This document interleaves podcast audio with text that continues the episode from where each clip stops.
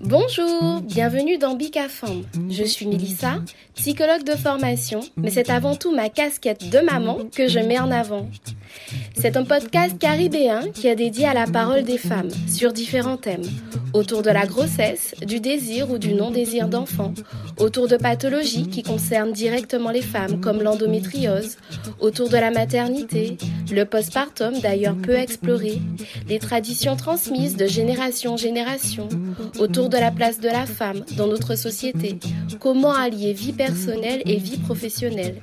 Bref, Bicafam est un rendez-vous convivial entre femmes qui viendront partager leur expérience de vie, parler sans tabou, avec sincérité et émotion, pour parfois penser certaines blessures et aider d'autres femmes à se sentir moins seules. Ce podcast est dédié à la puissance des femmes.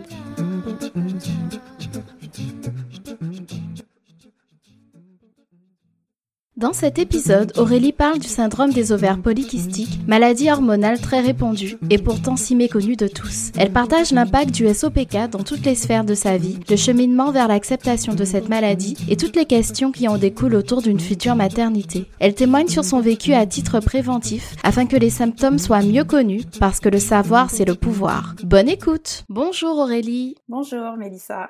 Alors merci d'avoir proposé de participer à Bicafan. Merci infiniment pour ça. Ben de rien et merci à toi. Merci, merci beaucoup. Alors on va commencer déjà par une présentation avant de commencer à discuter un petit peu toutes les deux. Est-ce que tu peux te présenter s'il te plaît? Ben, Je m'appelle Aurélie, j'ai 30 ans.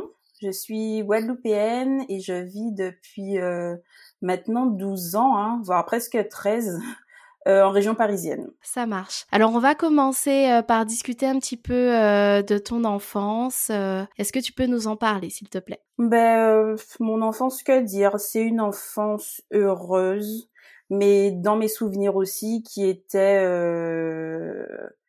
articulée avec pas mal de douleurs. Alors j'ai des mmh souvenirs qui sont très brefs parce que j'étais assez petite. Mais mmh. par exemple, pour donner une anecdote, euh, je crois, hein, je pense que c'était à, à, mon anniversaire de 5 ans, je me souviens, j'ai cette image très précise de, mon, de, de, moi couchée sur le fauteuil, puisque je fêtais mon anniversaire avec ma mère à côté et qui était en pleurs parce que j'avais mal au ventre, et avec tous les mmh. enfants en fait qui étaient en train de courir et qui étaient en train de s'amuser. Donc mmh vraiment, quand j'étais vraiment petite, c'est c'est des douleurs dont je me souviens. C'était de qu'on venait me chercher quand j'étais à la maternelle ou à l'école mmh primaire, etc. Parce que j'avais mal au ventre. C'était ça le mot, c'était j'avais mal au ventre.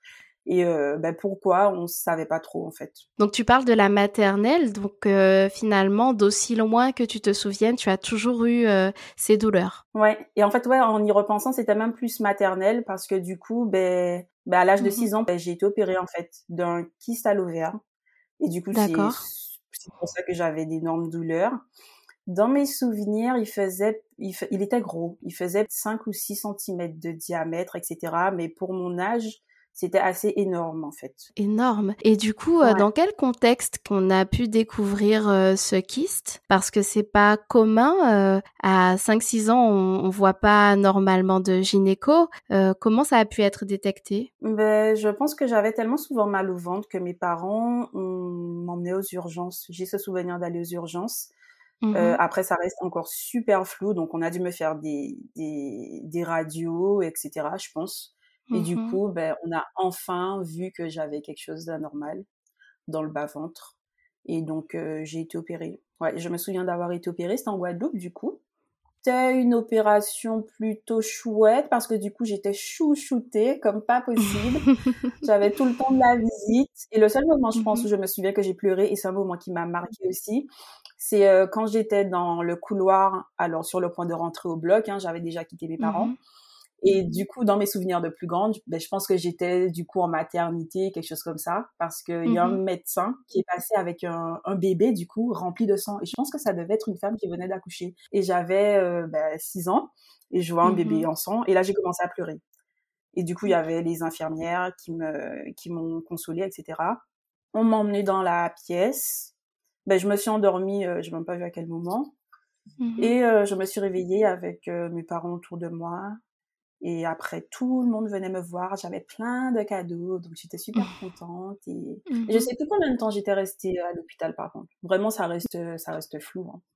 D'accord, oui, c'est normal, ça fait, ça fait un moment. Et du coup, est-ce qu'on t'a expliqué euh, les suites opératoires euh? Euh, euh... Je me souviens juste que on me faisait marcher et que j'arrivais pas à marcher, parce que en fait, au début, on a essayé de d'aspirer le kyste par mon nombril. Et tellement il était gros, ils ont pas réussi et du coup, euh, on m'a ouverte, on m'a coupé. Donc j'avais une mmh grande cicatrice et je pouvais pas me tenir droite, donc je marchais un peu euh, comme un bossu et tout, toute recourbée. Après, je me souviens aussi que j'avais dû revenir à l'hôpital mais pour retirer les fils et ça, mais mmh c'était horrible, ça faisait mmh super mal. Je me souviens, j'avais plein d'infirmières.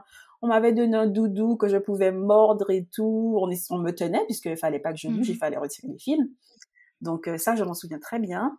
Et après, ben, j'ai continué ma petite vie. J'ai pris du temps avant de pouvoir marcher vraiment droite. Quand je rigolais, ça me faisait mal. Ça je me souviens que mon cousin, en mmh. plus, ouais, mon cousin me faisait rire, donc j'avais mal, mais en même temps, mmh. j'étais, j'étais morte de rire. Et euh, j'ai continué à vivre dans l'insouciance un peu. Et je sais que je pouvais pas toucher ma cicatrice. Et jusqu'à présent, en fait, j'ai du mal à la toucher. Et euh, même euh, quand je portais mes petites culottes, quand j'étais petite, ben, aucune, euh, aucun tissu ne pouvait la toucher. Toucher. Vraiment, c'était super, ouais, c'était super délicat. Et, et après, ben, j'ai grandi, on n'en a plus vraiment parlé. Hein. Je l'ai bien accepté. Jamais eu de souci avec la cicatrice jusqu'à présent mis à part la mmh sensibilité. Et euh, ben, ça fait partie de moi. En fait. Et du coup, ce qui t'avait été dit ou avait été dit à tes parents, c'est qu'après l'intervention, pas forcément de conséquences sur la suite? Euh, ouais, ben en fait, je t'avoue que j'ai jamais demandé à mes parents hein, et jusqu'à mmh maintenant. Pour moi, j'avais plus mal au ventre. Euh, j'ai grandi comme ça, en sachant que j'avais eu un kyste, et puis c'est tout. Mais c'est vrai que maintenant, en y, repensant, parfois, je me pose des questions. Ça remonte un peu. J'ai demandé à mon gynécologue, par exemple, mais comment ça se fait en fait que je sois entre guillemets né en fait avec un kyste etc mmh enfin il y a plein de questions en fait qui sont sans réponse mais en fait ça fait tellement longtemps que mmh que bon voilà. Et du comment ça s'est passé justement l'arrivée de tes règles? Alors j'ai eu mes règles j'étais au collège. J'étais en quatrième dans mes souvenirs. Mmh euh, et en fait j'ai jamais eu de douleur j'ai jamais eu de problème avec ça. Euh, en fait jusqu'à ce que je sois je pense au lycée où parfois j'avais des retards dans mes règles et en fait, mmh euh, j'avais j'avais des relations, j'avais un copain, mmh et, euh, et je me disais parfois, mais est-ce que euh, bah, la question qu'on se pose toutes, on va pas s'y règle, est-ce que je suis pas enceinte, etc. Est-ce que je suis pas enceinte? Donc, mmh euh, je et je me souviens que j'avais fait un test et tout, c'était négatif. Du coup, pour continuer sur cette lancée, il y a eu le bac. Donc, j'avais 17 ans, je passais le bac, et euh, avec le stress et tout, je j'ai commencé à prendre du poids, je mangeais. Après, j'ai eu mon bac, donc tout se passait bien. Euh, je suis partie en France faire mes études. Et là, en fait, euh, je suis arrivée en France, je mangeais n'importe quoi, clairement. On est en mmh France. Comme tous, hein, quand on arrive, il y a tout. Euh, McDo, il fait froid. Ouais. Et du coup, je mangeais n'importe quoi, sachant que depuis petite aussi, j'ai jamais eu une alimentation euh, équilibrée. Donc mmh voilà, j'ai commencé à prendre du poids. Mais je voyais aussi que je prenais du poids et que je gonflais en fait, pas comme tu prends du poids et que tu grossis, mais vraiment j'étais euh, gonflée, c'est le mot. Mmh et je me suis rendu compte un jour, ben en fait que j'ai pas mes règles et en fait ça fait en comptant, hein, ça fait six mois qu'en fait j'ai pas mes règles. Donc là en fait c'est qu'il y a un problème, aménorrhée secondaire et du coup j'ai pris rendez-vous mmh chez le gynécologue. Et en fait, j'ai tout de suite euh, été diagnostiquée euh, avec le syndrome des ovaires polykystiques. Et je pense que ce, qui a facilité le diagnostic, ben, c'est mon histoire de kyste quand j'étais petite. Mmh L'échographie aussi, hein, du coup. On m'a prescrit euh, des, des prises de sang, etc. Et le mot a tout de suite été posé. Et du coup, est-ce que tu en avais déjà entendu parler du syndrome des ovaires polykystiques? Non, pas du tout. Pas du tout. Mmh Après, je crois que j'avais été aussi voir un endocrinologue donc euh, tout ce qui est hormones, etc. Franchement, j'ai bien été prise en charge dès le début. Mon gynécologue m'a expliqué. Il m'a donné euh, ce qui s'appelait, je crois que c'était du dufaston. C'était pour faire venir des règles, entre guillemets, des, des fausses règles en fait, parce qu'il me disait que je mmh pouvais pas rester. Euh, enfin, il y a des femmes qui peuvent rester sans règles, mais c'est mieux quand même de d'avoir, même si ce sont des fausses règles. C'est ce qu'il m'avait expliqué. Mmh Donc je l'avais pris, j'avais des règles. Et, euh, et puis après, euh, j'ai continué à vivre euh, avec cette prise de, de Dufaston. Mmh Est-ce que tu peux expliquer justement ce qu'est le syndrome des ovaires polykystiques, le SOPK Ouais, alors ben, le syndrome des ovaires polykystiques, c'est un déséquilibre hormonal et du coup le diagnostic repose ben, sur un bilan hormonal et euh, une échographie euh, abdominopelvienne parce qu'en fait, ce déséquilibre hormonal va entraîner euh, une production excessive d'androgènes et en particulier la mmh testostérone, qui est une hormone ben, mâle. Euh, et du coup, euh, les ovaires, il y a des plein de petits follicules en fait. Et lors du cycle menstruel de la femme, il y a quelques follicules et s'il y a euh, rapport sexuel, il y en a un d'entre eux qui va se transformer en ovocyte et il y aura fécondation. Sauf qu'en mmh fait, euh, dans le SOPK, la maturation des follicules, elle est bloquée par cet excès d'androgène et du coup, les follicules qui sont immatures s'accumulent sur euh, l'ovaire. Les causes, je sais que j'avais regardé, on te dit que ça c'est génétique, environnemental, il y a un peu de tout, ça peut être euh, avec des perturbateurs endocriniens, plein de choses comme ça. Et j'ai vu que c'était la maladie euh, hormonale la plus euh, la plus répandue chez la femme en âge de procréer, le SOPK. Ouais, c'est ça et, et on en bah, maintenant, on commence à en parler, c'est vrai. Mais euh, mmh au début, même moi, euh, enfin, on n'en parlait pas en fait. On n'en parle pas du tout de ça. Et, euh, et du coup, oui, il y a plein de symptômes qui sont différents d'une femme à l'autre. Hein. Mmh et pour ma part, ben, il y a les troubles de l'ovulation parce que du coup, euh, j'avais pas de règles, donc je n'ovulais pas. Euh, il y a une, euh, une pilosité aussi qui est dans des endroits, ben, du coup, pas euh, très glamour puisqu'il y a une, mmh une forte dose de testostérone. Testostérone. Il y a une résistance à l'insuline, peut y avoir de l'acné, enfin des, des, mmh des, femmes qui, qui vont perdre leurs cheveux. Donc plein, plein, plein de symptômes qui diffèrent selon la personne. Et du coup, on t'en avait parlé de tous ces symptômes ou tu les as découverts progressivement? Ah, ben, Je les ai découverts toutes seules. Je mhm. les ai découverts toutes seules et euh, je peux te dire que du coup, vivre avec les symptômes, un moment, c'était vraiment un enfer pour moi. Eh Parce qu'en plus, euh, j'étais jeune, j'étais euh, une jeune femme. Hein. Euh, donc du coup, euh, l'hirsutisme, comme on appelle, avec euh, des, de la pilosité euh, sur le menton, on va dire. Bien que moi, en plus, ne serait-ce que de voir un poil, j'étais au bout de ma vie. Et en fait, quand j'allais voir, par exemple, un médecin pour dire, mais en fait, je peux pas rester comme ça, la personne me disait, mais en fait, vous, vous avez rien, quoi. En fait, vous n'avez encore mmh. rien vu, parce qu'il y a des femmes, c'est pire, oui, mais moi, sauf que moi, je pouvais pas. Mmh euh, j'avais aussi des bouffées de chaleur, en fait, et j'ai pris du temps avant de mmh. m'en rendre compte je me rendais compte que en fait euh, quand j'allais parfois dans des bars ou en soirée mais j'avais chaud j'avais chaud j'avais chaud je mmh devenais rouge je transpirais à grosses gouttes alors qu'en fait euh, avant c'était pas le cas et, euh, et mmh j'ai j'ai aussi vu que mmh, la régulation de la chaleur chez moi euh, ça s'était transformé par exemple je vais marcher il va faire très froid je vais rentrer dans le métro dans un endroit fermé tout de suite j'aurai chaud jusqu'à mmh. temps que j'ai l'impression que mon corps se régule et que je retrouve une température normale. Donc mmh. ça, vraiment, j'avoue que ça m'a gâché la vie au bout d'un moment. Et après, en fait, j'ai appris à vivre avec et à trouver des, des solutions. Moi, me couvrir au risque de tomber malade mmh parfois. Euh, M'habiller avec des vêtements euh, plus simples à enlever, par exemple. De ne pas mettre de col roulé. Alors ça, j'ai banni les cols roulés. Je mets des écharpes, comme ça, je sais que je peux les retirer. Ce genre de choses. Et mmh euh, aussi, j'avais demandé, j'en avais parlé à mon gynécologue et je lui avais demandé des médicaments. Je sais qu'il m'avait donné un, gel en fait. C'était euh, un gel qui te donnait des œstrogènes qui pouvaient du coup contrebalancer euh, les effets de la testostérone. Mmh ouais. Donc j'ai eu ça. Je me passe un gel sur les cuisses et aussi j'avais un médicament euh, qui s'appelait Androcure et qui d'ailleurs c'est un médicament qui a beaucoup fait parler après puisqu'il y avait de grands risques de méningiome ou ce genre de choses. On m'avait prescrit ça. Mmh. Donc euh, je composais avec jusqu'au jour où j'ai commencé à avoir mal au ventre, mais des douleurs vraiment euh, horribles à tel point que parfois ouais, à tel point que parfois j'ai failli perdre connaissance quoi.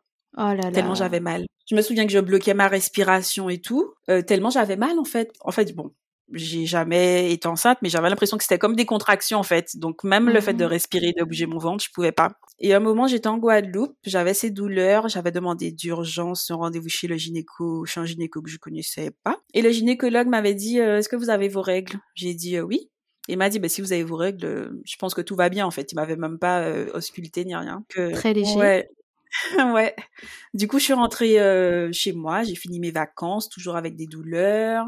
Je suis rentrée euh, à Paris. Les douleurs étaient toujours euh, présentes et persistantes.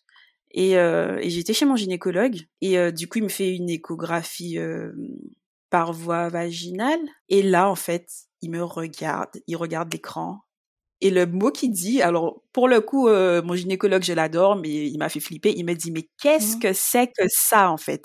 Et je regarde mmh. l'écran et je vois un gros truc noir en fait. Et il me dit, il mmh. m'explique qu'en fait j'ai une hématométrie, j'ai une poche de sang dans l'utérus. Oh là là. Et c'est ouais, et c'est ce qui me faisait ces douleurs. Et il me dit, mais en fait, euh, vous avez des douleurs de, de contraction. Comment vous avez fait pour les supporter? Et Du coup, je lui explique en fait, mais j'étais au bout de ma vie et, mmh ben, que je, faisais avec. Et du coup, il voulait en fait sur place euh, dilater euh, mon col de l'utérus pour percer la poche de sang. Euh, à Il a essayé. Hein. Oh ouais, il m'a dit oh j'essaye de d'ouvrir le col, puisqu'en fait c'est l'androcure qui m'avait fait ça. Voilà, c'est le médicament qui avait resserré le col de l'utérus et tout. Et euh, il a essayé. J'ai j'ai tellement crié et commencé à pleurer. Il s'est arrêté tout de suite.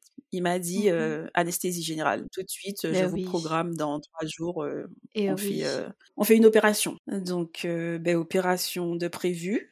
Opération rapide, opération en France, seconde opération, sans en plus là la famille, les proches, etc. Oui, c'est ce que j'allais te dire. Tu étais seule. Ouais, j'étais seule. Bon, après j'ai de la famille en France, mais bon, ça reste mmh quand même pas euh, tes parents. Et puis c'est tellement soudain en fait le fait qu'on t'annonce ça et qu'on te dise qu'on va vous opérer que bon, ben s'il faut m'opérer, ok. C'était opération ambulatoire donc la journée et puis euh, ben, fallait le faire donc euh, fallait le faire. Hein. Donc ça s'est passé. Et du coup, euh, quelles ont été les suites euh, de cette intervention? Après l'intervention, on m'avait prévenu que bah, du coup la poche de sang euh, serait percée, donc il y aurait l'écoulement de sang. Donc on m'avait mmh prévenu que ça aurait été important quand même. Et, et c'était c'était chaud. Parce que bon mmh quand on a nos règles on connaît. Même s'il y a des femmes qui ont un flux moyen petit abondant etc mais là, vraiment, je, je ne pouvais pas sortir de chez moi. C'était impossible. Mmh je crois que j'étais même prête limite à acheter euh, des couches, clairement, mais j'avais des, des j'avais acheté des, des serviettes super épaisses parce que ouais, mmh en fait, c'était une poche de sang et du coup, euh, je me souviens pas le, pendant combien de temps j'ai saigné en continu, mais je saignais, je saignais, je saignais énormément. Ouais. Et du coup, ces douleurs, en tout cas, s'étaient calmées? Oui, bah là, oui, j'avais plus de, du coup, euh, de douleurs ça allait mieux. Et au niveau de, ton suivi en gynéco, qu'est-ce que qu'est-ce que le gynéco te, te disait par rapport à, au syndrome des ovaires polykystiques? Est-ce qu'il commençait à t'interroger un peu sur euh, sur euh, un désir ou non désir de maternité? Est-ce que le sujet est, venu? Dans mes souvenirs, lui, non. Bon, il m'a toujours dit que du coup, euh, le jour où je serais prête de lui dire, que ça peut être compliqué comme ne pas être compliqué. De toute façon, on peut pas savoir. Mais mmh j'avoue que aussi un moment quand j'étais en Guadeloupe, j'avais vu un gynécologue qui m'avait, j'avais 25 ans à l'époque, et le monsieur m'avait dit, euh, bah en fait, vous avez déjà 25 ans, c'est maintenant ou jamais, quoi. Enfin, faut, faut vous dépêcher. Donc super désagréable. Déjà, super. tu sais si, si je suis en couple. Enfin, bon, voilà. On adore. Ouais. Oui, et puis au moment où le gynéco en Guadeloupe te voit, où il te dit ça, il sait pas où tu en es, il sait pas où tu en es de ton désir d'enfant ou pas. Enfin, c'est c'est quand même assez hallucinant. Enfin, c'est c'est pas c'est pas quelque chose comme ça où on claque des doigts et on se dit allez hop on y va quoi. C'est oui et en plus je me... maintenant là j'ai le flash il m'avait parlé de, de préménopause quoi que j'étais en préménopause et que ben, du coup euh, fallait faire vite quoi le temps était compté. Oh là là. D'ailleurs je l'ai plus revu ce gynécologue c'était euh, un gynécologue de passage mais ouais. Ouais ouais, ouais. Et du coup, tu disais que euh, par rapport aux effets secondaires, c'est dû à un dérèglement hormonal. Est-ce qu'il y a aussi dans les symptômes euh, des troubles de l'humeur? Est-ce que tes proches ont pu te le dire ou toi, tu as pu t'en rendre compte euh? euh Alors moi, je m'en suis pas rendu compte. Ou alors peut-être que ça ça correspondait avec des périodes. Non, vraiment, j'ai j'ai pas vu d'instabilité mmh émotionnelle chez moi et on me l'a jamais dit.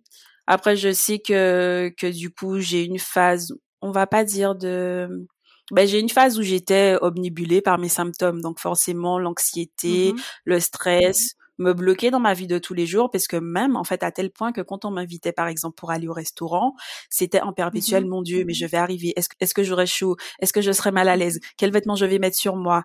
En fait, c'était tout mmh ça en fait qui provoquait ben, un stress et aussi de, de, de la tristesse du coup. Et euh, à tel point que même à cause de des bouffées de chaleur, puisque c'est vraiment ce qui m'a le plus euh, euh, handicapé et bloqué, Euh, je me souviens que je n'avais pas été à un examen un examen à mmh l'oral. Alors pourquoi? Parce que si le fait de m'être retrouvée dans des situations où je voyais que, que je transpirais mmh énormément, ouais, euh, ben, du coup ça me faisait stresser et du coup c'est tout un, un, enchaînement et un cercle vicieux.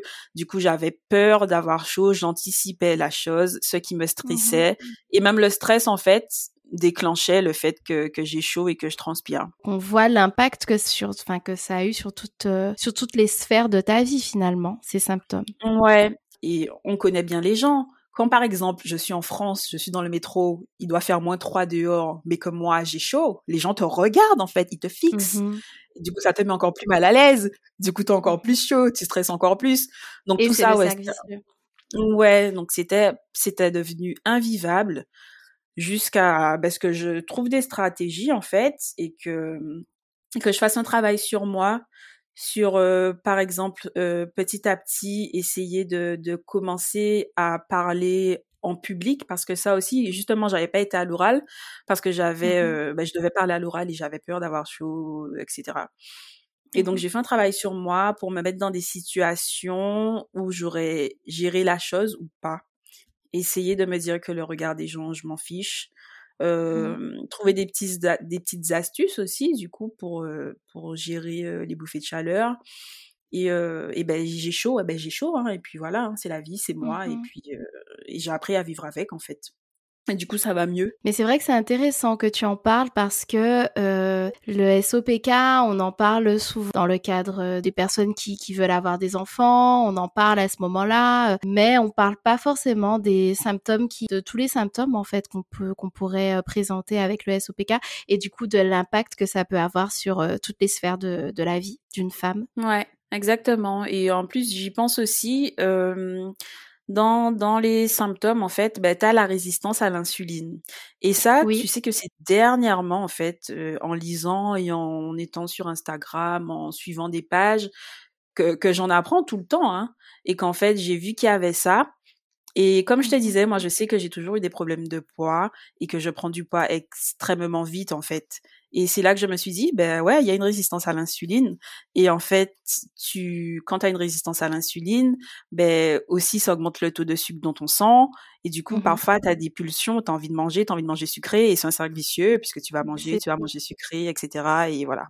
Et parmi les symptômes aussi, il y a aussi la, la prise de poids, euh, la prise de poids aussi qui est en lien avec le SOPK.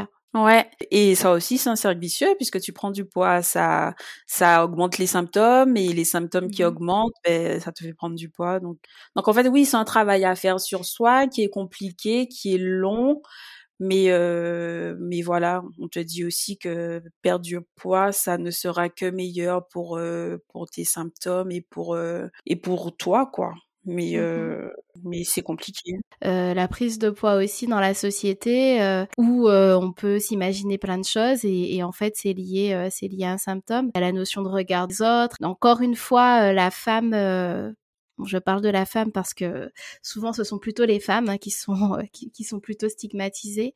Les, les personnes à l'extérieur ont souvent un avis à, à émettre sur le corps euh, des autres personnes, ce qui est assez hallucinant.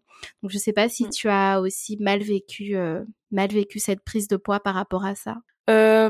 On va dire que j'en ai eu deux, deux vraiment marquantes. La première, ben, quand je suis arrivée en France, dont j'ai parlé, et ça, ben ouais, ça aussi, ça c'était, c'était vraiment euh, dur à vivre. Même pas trop par rapport au regard des gens, mais par rapport à moi, de m'accepter dans ce mmh corps et tout.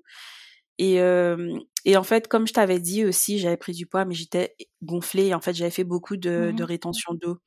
Donc mmh j'avais été consultée, j'avais revu mon alimentation, petit à petit j'avais perdu du poids. Et là dernièrement, enfin dernièrement, sur un an et demi on va dire, j'en ai repris.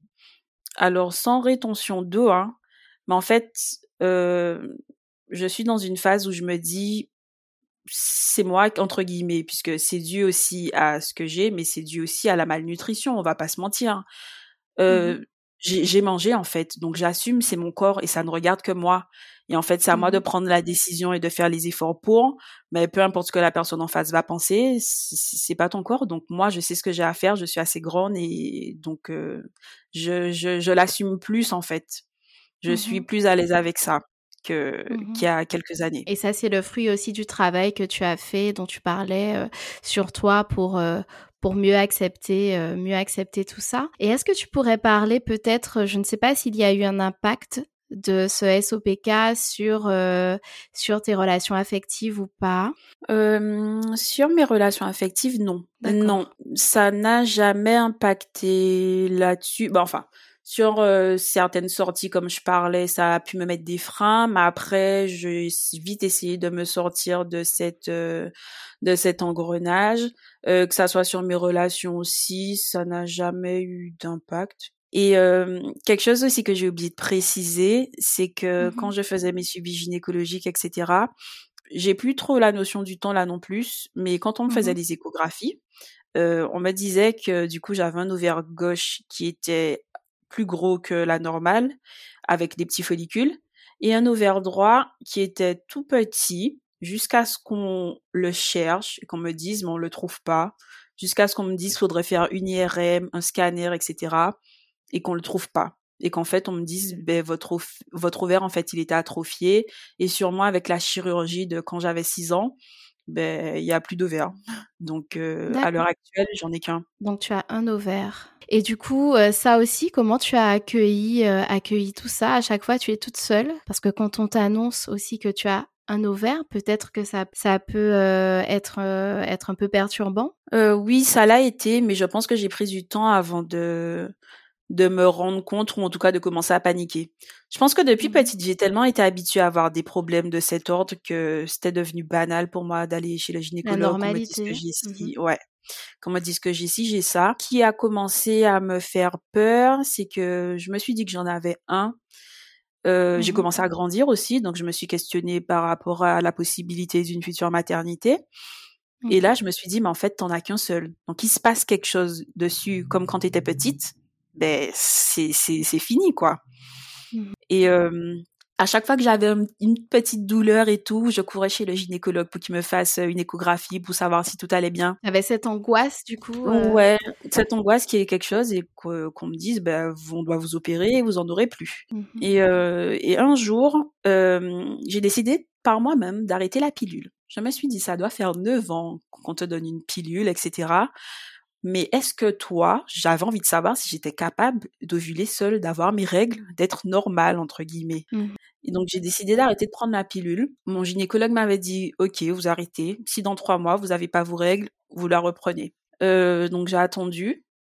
Et puis, j'ai vu que, que mes règles sont venues. Par hasard, en fait, lors d'une douleur à la hanche, euh, j'avais été faire une échographie euh, en fait, c'était au niveau de la hanche, mais j'avais été voir un, médecin généraliste qui m'avait dit euh, ah c'est bizarre, c'est au niveau de l'ovaire et tout, euh, allez faire euh, une échographie.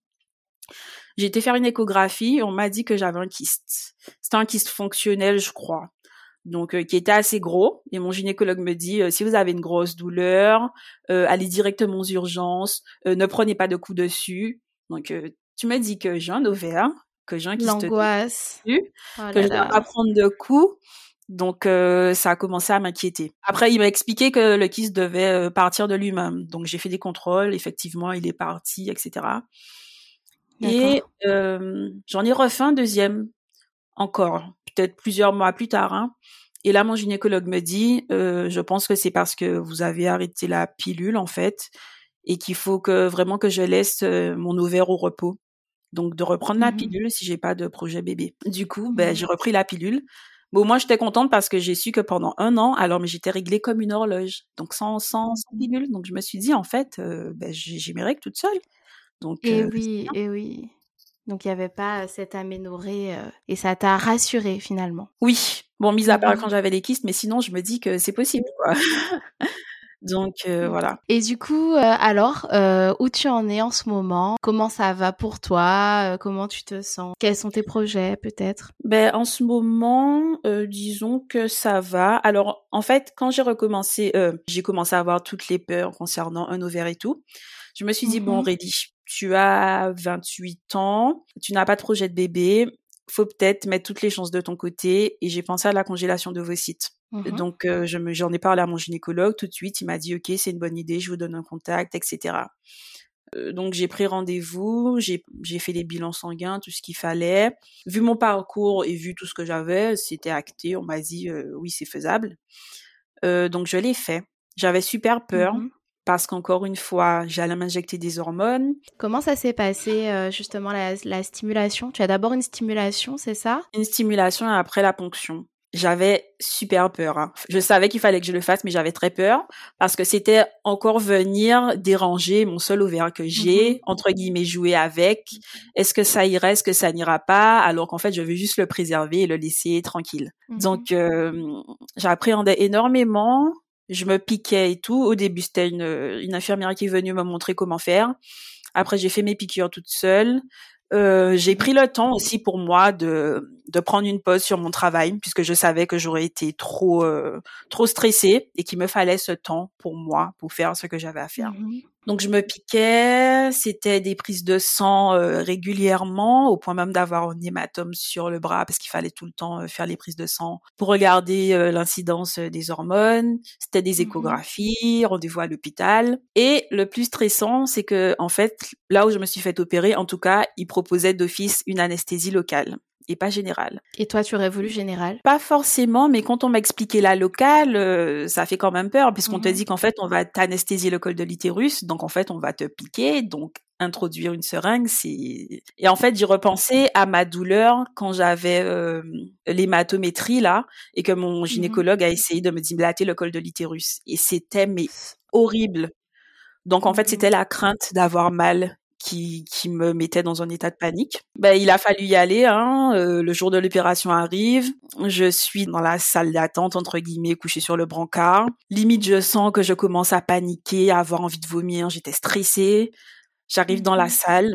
On me donne le gaz euh, anesthésiant quand même un peu. Et là, on me dit, on va y aller. On pique une fois. Horrible. Tout ce que je redoutais s'est passé. Une douleur atroce, à tel point qu'en plus j'ai bougé, en fait. C'était super dangereux parce que j'ai eu une réaction de contraction.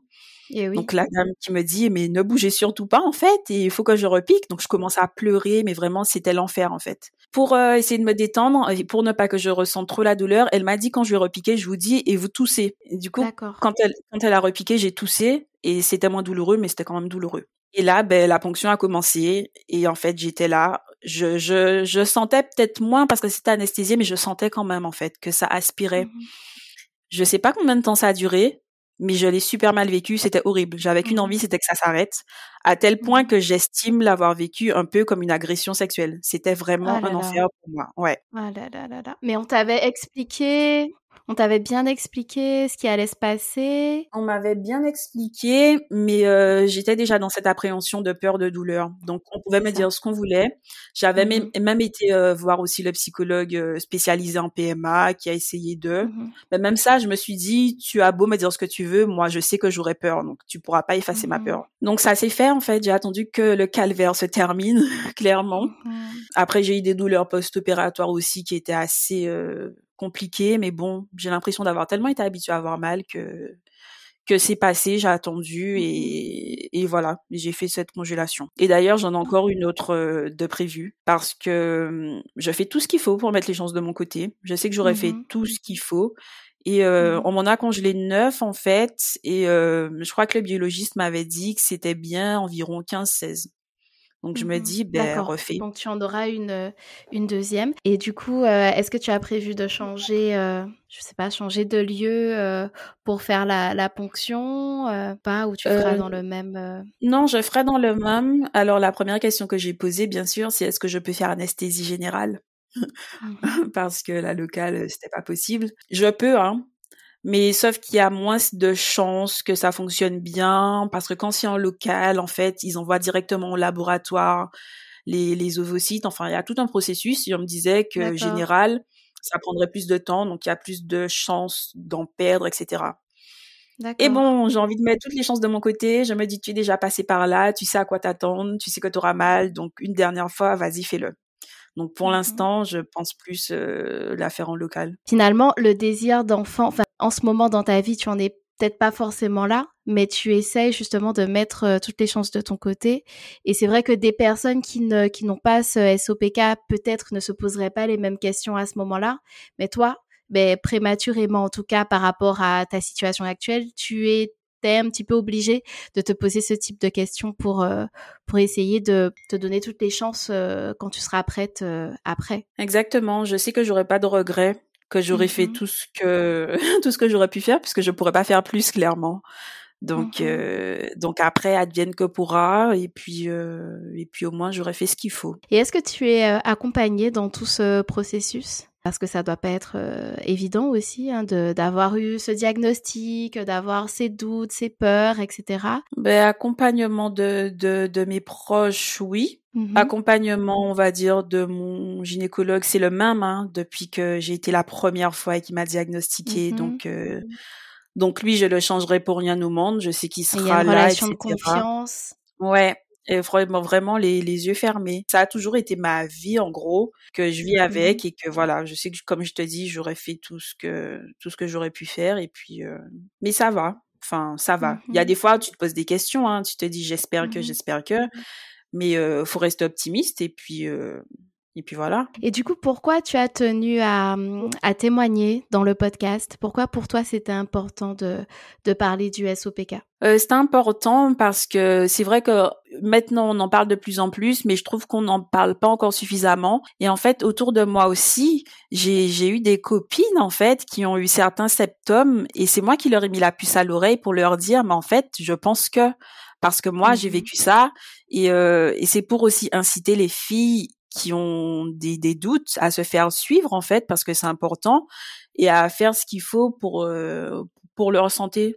Donc c'est c'est pour mettre la puce à l'oreille déjà et mmh pour encourager à à être régulière vraiment dans dans un suivi. Après, bien sûr, on n'a pas euh, toutes les mêmes symptômes et et tout le même parcours, mais je pense que c'est assez important de, de, de, se prendre en main à ce niveau, surtout si on a un désir d'enfant, quoi. En tout cas, merci, merci Aurélie pour euh, pour ton témoignage, plein de résilience, euh, de combativité. Euh, merci pour ça. Et effectivement, je pense que je pense qu'il aidera, il aidera, euh, il aidera des femmes justement peut-être à repérer certains symptômes et à, du coup euh, se faire suivre. Et c'est vrai que le SOPK euh, gagnerait, vu euh, la prévalence du SOPK chez les femmes, chez les femmes en âge de procréer, il gagnerait à être plus connu et les symptômes aussi gagneraient à être plus connus. Mmh Exactement. Ben ouais, c'est ce que j'espère et c'est ce qu'on espère toutes je pense. Je parle en notre nom du coup. En tout cas, merci. Et puis avant qu'on ne termine le podcast, euh, je vais te demander de te décrire en trois mots, s'il te plaît. Euh, me décrire en trois mots ce, ce, seront des, des adjectifs en lien avec bah, ce qu'on vient de dire, hein, je pense forcément. Mm-hmm. Je dirais courageuse. Alors pas que j'ai la grosse tête, mais je pense que que je l'ai été sans me rendre compte en fait, et que mm-hmm. et que maintenant je me dis que ouais j'ai quand même été courageuse de faire tout ce que j'ai fait et d'avoir supporté tous les maux que j'ai eu à supporter depuis petite. Donc mm-hmm. courageuse, optimiste parce qu'il le faut et que sans ça, ben autant commencer à pleurer et c'est pas ça la vie, donc optimiste et déterminé. Déterminé parce que faut mettre euh, toutes les chances de notre côté, il faut faire ce qu'il faut. Donc euh, courageuse, optimiste et déterminée. Merci, merci Aurélie, merci. On va s'arrêter sur ces mots et puis ben à très bientôt et puis on te souhaite euh, ben, tout ce qu'il y a de bon pour toi. Et puis peut-être peut-être qu'on se reverra dans un prochain épisode, on ne sait pas qui c'est. Bah oui, bah j'espère du coup, avec euh, plein de belles choses. Mais merci à toi en tout cas. Merci, à bientôt. À bientôt. C'était l'épisode 11 de Bicafam. Je remercie sincèrement Aurélie qui a partagé son vécu en toute transparence. Je vous remercie pour votre écoute. N'hésitez pas à repartager l'épisode autour de vous. Je vous donne rendez-vous vendredi dans deux semaines pour le prochain épisode. Prenez soin de vous.